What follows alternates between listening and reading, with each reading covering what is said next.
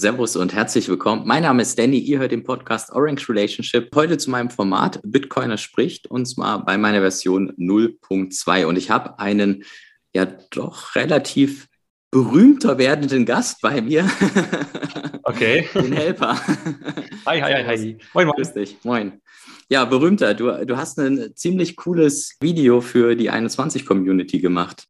Ja, genau. Ich habe einfach ein Video über Proof of Work gemacht und ähm, ja, das ging halt ein bisschen ab. Also es hat, glaube ich, jetzt schon mehr als ja 2000 Aufrufe oder so. Mhm. Äh, das hätte ich gar nicht so jetzt erwartet und äh, ja, das ging halt ein bisschen ab. ja, und vor allem das, das, Coole ist, mir ist das tatsächlich schon so durch mehrere Leute, also mir hatte, ohne Witz, mir hatte das ein Kumpel, den ich auch in Real Life kenne, hatte mir vorgestern äh, das Video geschickt und meinte dann, hier, das musst du dir mal angucken. Und ich habe das jetzt schon durch mehrere Instanzen äh, immer so mitbekommen, dass es tatsächlich viele empfehlen, ja, auch darauf referenzieren, weil es wirklich sehr, sehr gut gemacht ist. Und deswegen dachte ich mir, wir quatschen heute mal ein bisschen darüber. Genau. es ist ja gerade in einer immer grüner werdenden Welt eben dann auch wirklich äh, sehr wichtig, die Leute abzuholen und denen die Sinnhaftigkeit des Energieverbrauchs, ist ja keine Verschwendung, Energieverbrauch, super wichtig. Deswegen dachte ich mir, ist diese Folge auch extrem wichtig, dass wir möglichst viele Leute erreichen. Und äh, ja, vielleicht bevor ich so weit vorgreife, äh, kannst du vielleicht mal ganz kurz zusammenfassen, was du da in dem, in dem Video gezeigt hast, wie du das dargestellt hast und einfach mal so einen kleinen Rundumblick geben. Genau, also ähm, im Grunde wollte ich einfach nur ähm, ja, dieses halt Thema jetzt aufgreifen, ob nun Bitcoin, also ob, ob nun die Energie, die Bitcoin auch jetzt verbraucht, nun verschwendet ist oder nicht. Nämlich in den Medien ist es sehr häufig so, dass man einfach nur sieht, jo, okay, Bitcoin verbraucht so viel Energie wie ein ganzes Land, das ist ja mhm. ganz, ganz böse, ganz, ganz schlecht und äh, das sofort auch verbieten. Naja, im Grunde stimmt das ja auch, dass Bitcoin sehr viel Energie jetzt verbraucht. Aber es ist natürlich die Frage, also auch warum verbraucht es so viel Strom? Ja, welchen Nutzen äh, ja, bringt das eigentlich auch? Und um diese Frage zu beantworten, ja, musste ich jetzt auch jetzt extrem weit erstmal äh, ausholen. Nämlich, man kann nicht einfach nur sagen, ja, es verbraucht auch sehr viel Strom und sowas, sondern man musste einfach ähm, zum Beispiel sich überlegen, wie wird in der heutigen Welt zum Beispiel Sicherheit erzeugt. Und da habe ich, da habe ich zum Beispiel ein Beispiel mit so einem Schuppen gemacht und mit so einem Rasenmäher, dass man halt mit recht wenig Energie in so einen Schuppen auch reinkommt und dass das eine fixe Menge an Energie ist. Und dann habe ich das mit einem Bunker auch verglichen, dass man auch mit einer Nagelfeile in einen Bunker halt ganz einfach reinkommt, wenn man genügend Zeit hat. Und ähm, ja, und dann habe ich das im Prinzip auf Bitcoin irgendwann so umgemünzt und habe halt erklärt, ja, dass Bitcoin ähm, ja einfach im Prinzip immer neue Stahlplatten an die Innenwand ähm, ja so reinbaut. Und deswegen ist im Prinzip die, auch der Energieverbrauch einfach wie eine Stahlplatte, also wie ja, einfach eine weitere Ebene an Heimsicherheit. Und ähm, in dem Video wollte ich einfach äh, jetzt erklären, ja, warum oder wie Bitcoin es schafft, äh, ja, so sicher auch jetzt zu sein und vor allem, was diese Sicherheit nun auch jetzt bewirkt. Also, dass Bitcoin plötzlich, also dass wir als Menschheit ein Netzwerk nun jetzt erschaffen haben, wo niemand irgendwie cheaten kann und was auch nicht veränderbar ist. Wenn man sich das erstmal auch jetzt überlegt, also auch was das zu bedeuten hat, nämlich in der heutigen Welt ist es ja so, dass ständig ein, zum Beispiel ein Staat oder eine Bank einfach die Liste verändern kann. Also auch die Liste, wo drauf steht, auf wie viel Geld jemand hat und dass man einfach auch jemanden äh, das Geld wegnehmen kann, also einfrieren kann und sowas, wenn man etwas Falsches sagt.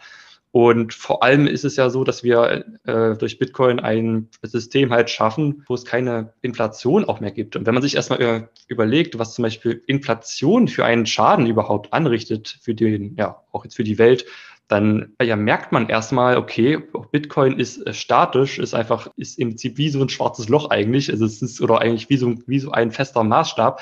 wenn man sich das erstmal auch überlegt, äh, auf was das für Auswirkungen hat, alleine auch jetzt diese Frage oder auch welche Auswirkungen hat jetzt nun eine fixe Menge an Geld? Ja, das ist schon so gewaltig, dass man darüber äh, ja schon extrem lange auch nachdenken kann oder muss.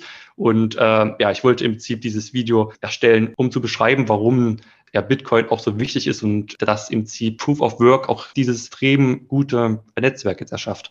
Ja, cool. Ich finde tatsächlich diese bildliche Darstellung fand ich mega gut. Und das ist eine Sache, die ich auch tatsächlich meinem Opa erklären kann. So, ich kann ihm sagen, hey, ich stelle mal einen Tresor hin, dann mache ich einen Goldbarren rein und ich gebe dir eine Nagelfeile und versuche mal reinzukommen. Da wird er halt sagen, nee, das wird nicht funktionieren. Wenn ich ihm aber sage, okay, stell dir jetzt einfach mal vor, die Nagelfeile würde halt nicht kaputt gehen oder du hättest einen großen Vorrat und du hättest nicht irgendwie eine Stunde und verlierst dann die Lust, sondern du hast fünf Jahre oder zehn, dann kommst du da dann eventuell durch. Und das ist ja auch so ein bisschen sowas, was man ja häufiger ja vielleicht auch durch Hollywood, aber ich denke, der ein oder andere Ausbruch im Gefängnis hat bestimmt wirklich so funktioniert mit einem Löffel, mhm. wo sie sich irgendwo durchgegraben haben. Das ist genau das Ding. Ne? Es ist eigentlich eine, ein Sicherheitsmechanismus, der eine hohe Energie hat und du gibst den Häftlingen nur eine sehr geringe Energie, den Löffel, aber sie haben halt viel Zeit. Und sie haben die Motivation, da rauszukommen. Ne? Sie sind intrinsisch enorm motiviert. Sie wollen halt ausbrechen. Genauso wie ein Angreifer intrinsisch enorm motiviert wäre, dieses Netzwerk zu kompromittieren.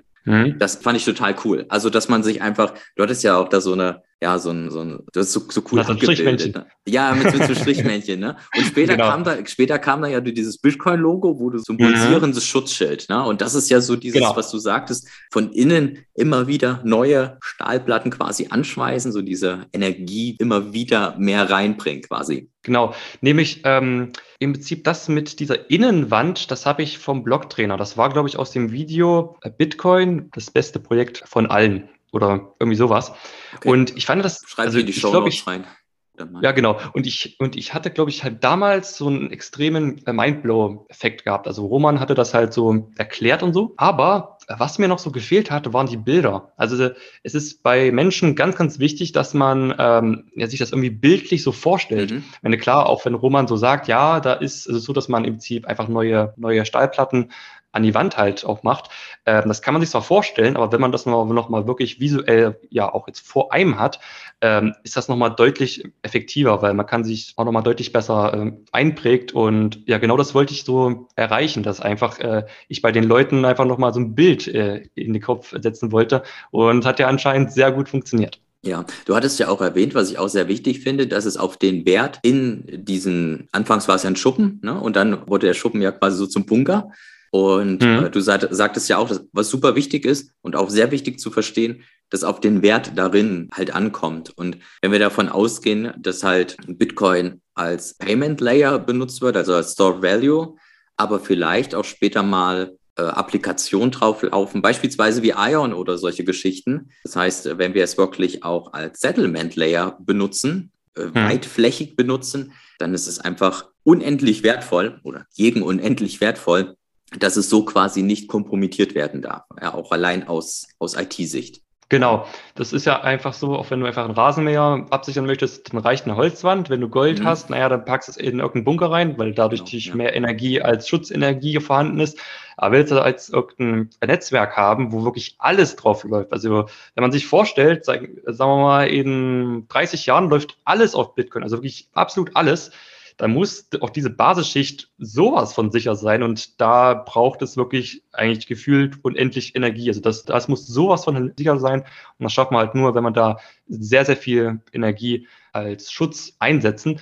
Und das Gute daran ist halt, ähm, wir können halt auch grüne Energie halt auch benutzen. Deswegen mhm. sehe ich das noch nicht als großes Problem an, weil halt viele immer sagen so, ja, wenn wir ganz viel Strom verbrauchen, ist das ganz, ganz schlecht und schlecht für die Umwelt.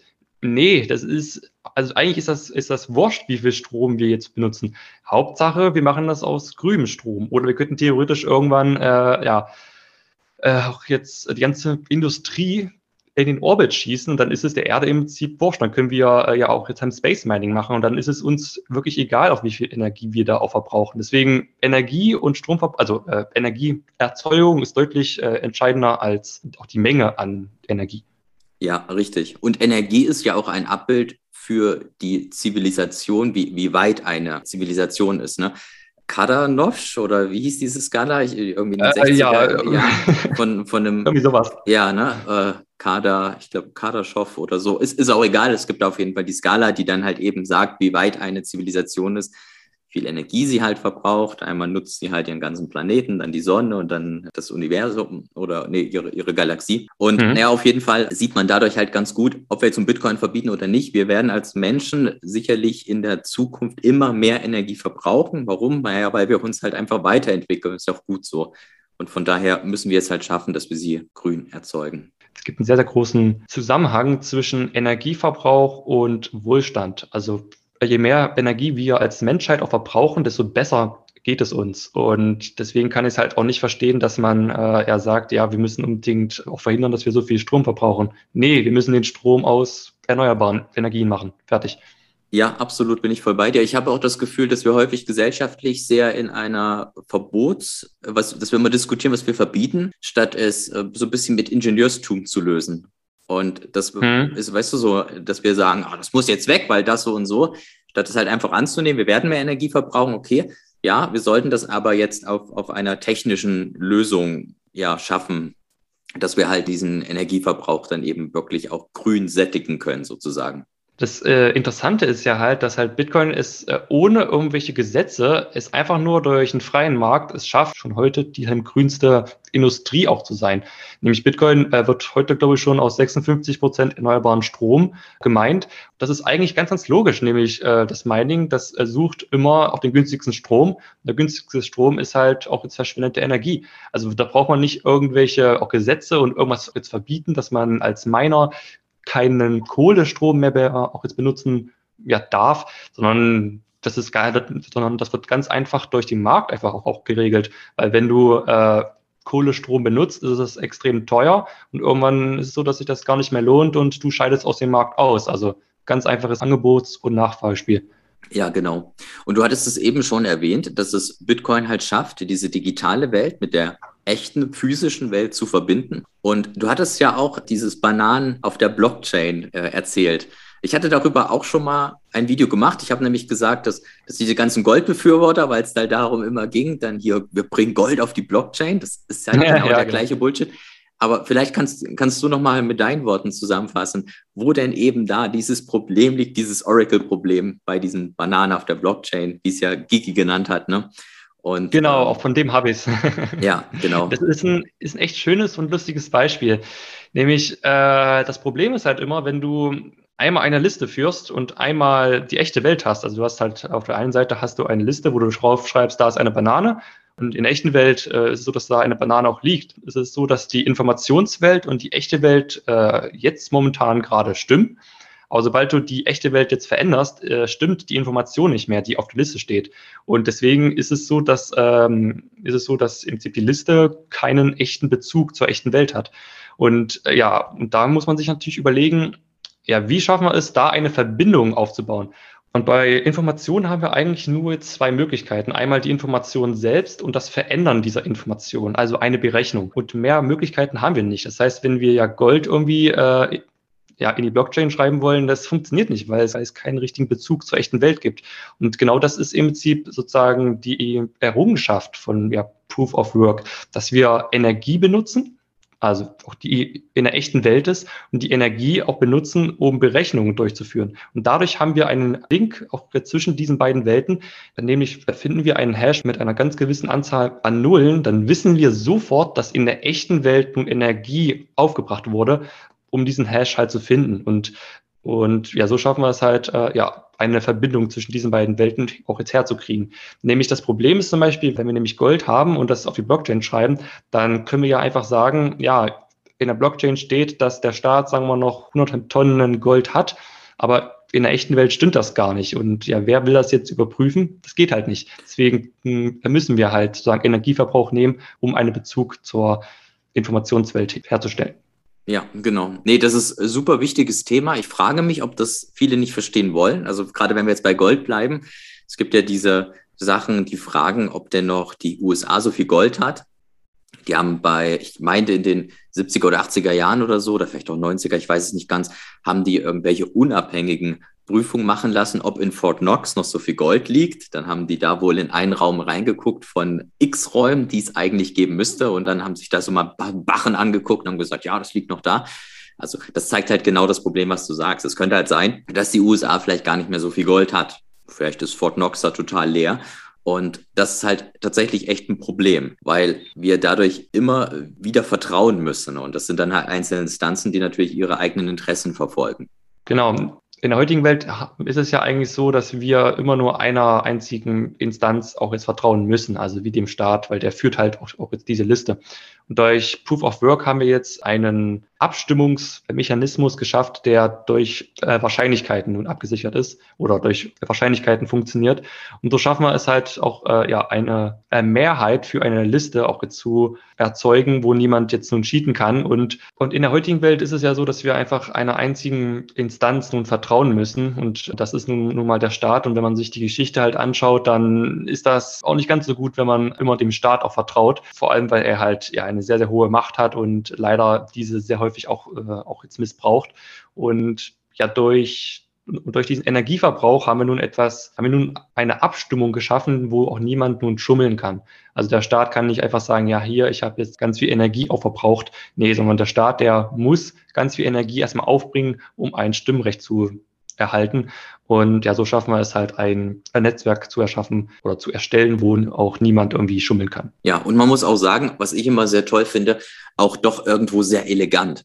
Also mhm. sehr einfach nachzuvollziehen. Ich denke jetzt an sowas wie IOTA zum Beispiel, die dann hier mit ihren Core-Decide, den sie dann irgendwann wahrscheinlich in zehn Jahren dann mal durchführen. Es ist dann immer noch ein System, was so auf Reputation basiert, was einfach eine hohe Komplexität und eine hohe Unsicherheit in dem Sinne darin hat, dass es halt eben nicht so einfach zu sehen ist, wie jetzt der Konsens gebildet wird und der, ob er immer strong ist oder ob er nicht auch irgendwo irgendwann mal hängt. Und IOTA ist da sicherlich ein Randbeispiel.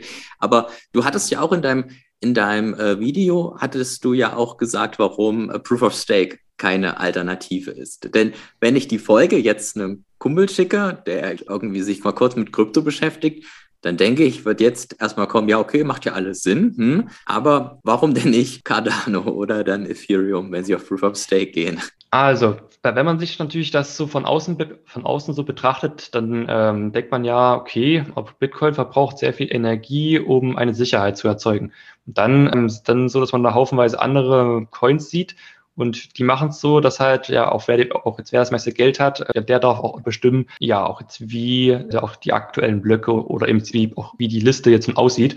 Und das funktioniert auch am Anfang, weil das einigermaßen halt dezentral ist und auch niemand nun 51 Prozent des gesamten Geldes oder der gesamten Coins hat. Das Problem ist nur, dass in der Welt sich langfristig Werte immer ja äh, zentralisieren. Nämlich schaut man sich das mal in der heutigen Welt an, dann ist es so, dass, äh, weiß nicht, auch 0,1 Prozent der reichsten Menschen, ich würde mal sagen, jetzt nun 50 Prozent des gesamten Geldes nun besitzen. Also das, äh, ich weiß es jetzt nicht genau, aber es ist auf jeden Fall eine sehr, sehr hohe Zahl. Und das gleiche wird, und das gleiche wäre natürlich dann da auch. Also bei Proof of Stake ist es dann wieder so, dass nur, nur auch die, die wirklich sehr viel Geld haben, das bestimmen. Und naja, das ist im Prinzip genau das Gleiche, was in der heutigen Welt ist. Nämlich, also auch wer heute sehr, sehr viel Geld hat, hat eine sehr, sehr hohe Macht und kann somit äh, Banken auch beeinflussen oder ja auch jetzt Politiker beeinflussen, die nun die Regeln verändern, also in einer Zentralbank. Und das ist eigentlich nichts anderes als Proof of Stake. Ja, könnte man, um bei dem Bild zu bleiben, mit der mit dem Tresor, wo da jetzt zum Beispiel Gold drin liegt, dann ist es ja eigentlich so, dass wenn die Pfeile quasi der Staat ist, der jetzt, Beispiel jetzt von, von Ether, neue Ether akkumuliert, er selbst in der Lage ist, diese Pfeile zu verstärken, indem er zum Beispiel immer mehr Geld druckt, dadurch immer mehr Ether akkumulieren kann und dann quasi durch diesen Tresor halt durchkommt. Der Tresor würde sich zwar ein Stück weit von innen auch schützen, indem Ether durch so eine Attacke natürlich dann auch teurer wird und der Staat noch mehr Energie aufwenden müsste, sozusagen. Energie im Sinne von Gelddruck und im Sinne von Pfeile mhm. verstärken. Aber, Aber ähm, er würde dann irgendwann durchkommen, weil er, anders als bei Proof of Work, ist es keine physikalische Größe des Geldes, kann er ja einfach unendlich zur Verfügung stellen. Richtig, also im Grunde muss ein Staat da keine echte Energie aufbringen. Also er kann sich einfach Geld drucken und das sagen wir auch über einen recht langen Zeitraum von 15 Jahren, kann er immer Stück für Stück immer Ether zum Beispiel kaufen und hat dann irgendwann 51 Prozent äh, der ganzen Coins, hat aber auch dieses Geld ja, hat er einfach aus dem Nichts erschaffen. Das heißt, er brauchte nicht Energie aufbringen. Und somit kann da der Staat nun cheaten, weil ein ganz normaler Bürger kann nicht einfach Geld drucken oder er kann schon, aber er würde halt dann ins Gefängnis kommen und sowas. Aber äh, ja, im Prinzip kann der Staat da einfach schummeln und genau deswegen ist es so, dass solche Netzwerke langfristig wahrscheinlich von einem Staat auch übernommen wird. Nämlich wenn er natürlich alle auf, zum Beispiel auf Ether laufen oder auf Ethereum, also auch wenn alle das jetzt benutzen, hat der Staat einen sehr, sehr großen Anreiz, dieses Netzwerk anzugreifen und der braucht für diesen Angriff noch nicht mehr Energie. Er muss einfach nur in der Excel auch jetzt reinschreiben, dass er jetzt, weiß nicht, 500 Billionen Dollar auch mehr hat und damit kann er immer Schritt für Schritt kaufen. Also das ist, er braucht keine Energie auf den, für den Angriff. Ja. Das ist im Prinzip die ganz große Gefahr, die viele leider auch nicht sehen. In einer perfekten Welt, wo das Geld in der Arbeits- oder die Arbeitsleistung in dem Geld stecken wird, in jedem einzelnen Euro, dann wäre dieses System noch etwas robuster. Natürlich gibt es das Angriffsszenario immer, ne, weil quasi der Staat es nicht aus nichts drucken könnte oder machen würde oder wie auch immer. Aber da sind wir ja nun definitiv nicht. Also der Staat druckt es und der Staat ist auch in der Lage, noch viel, viel mehr zu drucken. Und man könnte dann auch überlegen, dass sich ja dann vielleicht auch gewisse Staaten zusammenschließen, um eben diese diese Power zu stemmen. Vor allem, und du brauchst ja auch noch, also wenn du so ein Netzwerk angreifen äh, möchtest, brauchst du ja nicht im Prinzip 51 Prozent der ganzen, der ganzen Etherzeug bekaufen, sondern du musst einfach nur ja Firmen unter deiner Kontrolle bringen, Sinne von Börsen, wo einfach die ganzen Nutzer ihre Coins drauf liegen haben. Ja. Dann brauchst du, sagen wir, statt 51 Prozent brauchst du nur noch 25 Prozent drucken und schon wird ein Angriff nochmal deutlich einfacher, weil du einfach äh, die ganzen Börsen übernehmen kannst oder kannst sie beeinflussen und kannst somit einen Angriff starten. Also ja, das ist alles sehr gefährlich und das hat man zum Beispiel als Steemit hat man das gesehen, dass zum Beispiel, ich glaube, das waren nur drei, waren nur drei Börsen, hatten 51 Prozent der gesamten Coins und haben einen Angriff auch gestartet. Ja. Genau, ja, richtig. Und die Gefahr besteht halt tatsächlich immer, ja. Und ich denke, meines Erachtens nach, wenn wir über Werte reden und wenn wir über einen Settlement Layer reden, ich hatte es eben erwähnt mit Ion und so weiter und wenn wir uns überlegen, in zehn Jahren ähm, setteln vielleicht sehr, sehr viele Strukturen auf Bitcoin auf, um sehr wichtige Daten zu schützen, dann müssen wir auch von spekulativen Angriffen ausgehen, also spekulativen, die vielleicht jetzt nicht, wo man sagt, ja, ein Staat würde das doch vielleicht nicht machen. Ja, würde er vielleicht nicht machen, aber würde er vielleicht auch machen. Es muss halt nur der Anreiz groß genug sein. Von daher kann man das nicht wissen. Und solange das System die Tür offen lässt, dass es möglich wäre, ist es ein System, was ich nicht mehr unbedingt so promoten möchte und da auch ehrlich gesagt nicht so ganz verstehen kann, wie das dann so Leute mega feiern, weil ja, man kann es dann doch relativ gut runterbrechen. Das ist eine Schwachstelle, meines Erachtens nach.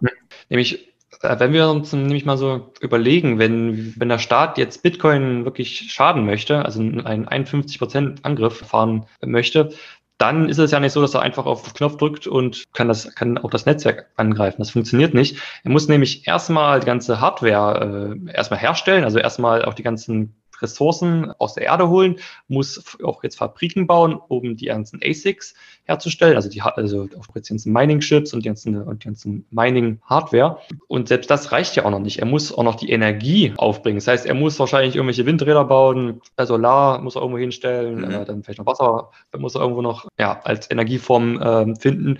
Und ja, dann ist es zwar so, dass er 51 Prozent äh, der Rechenleistung aber äh, dann kann er nur ein einziges Mal im Prinzip ja auch, auch die letzten paar Blöcke zum Beispiel überschreiben.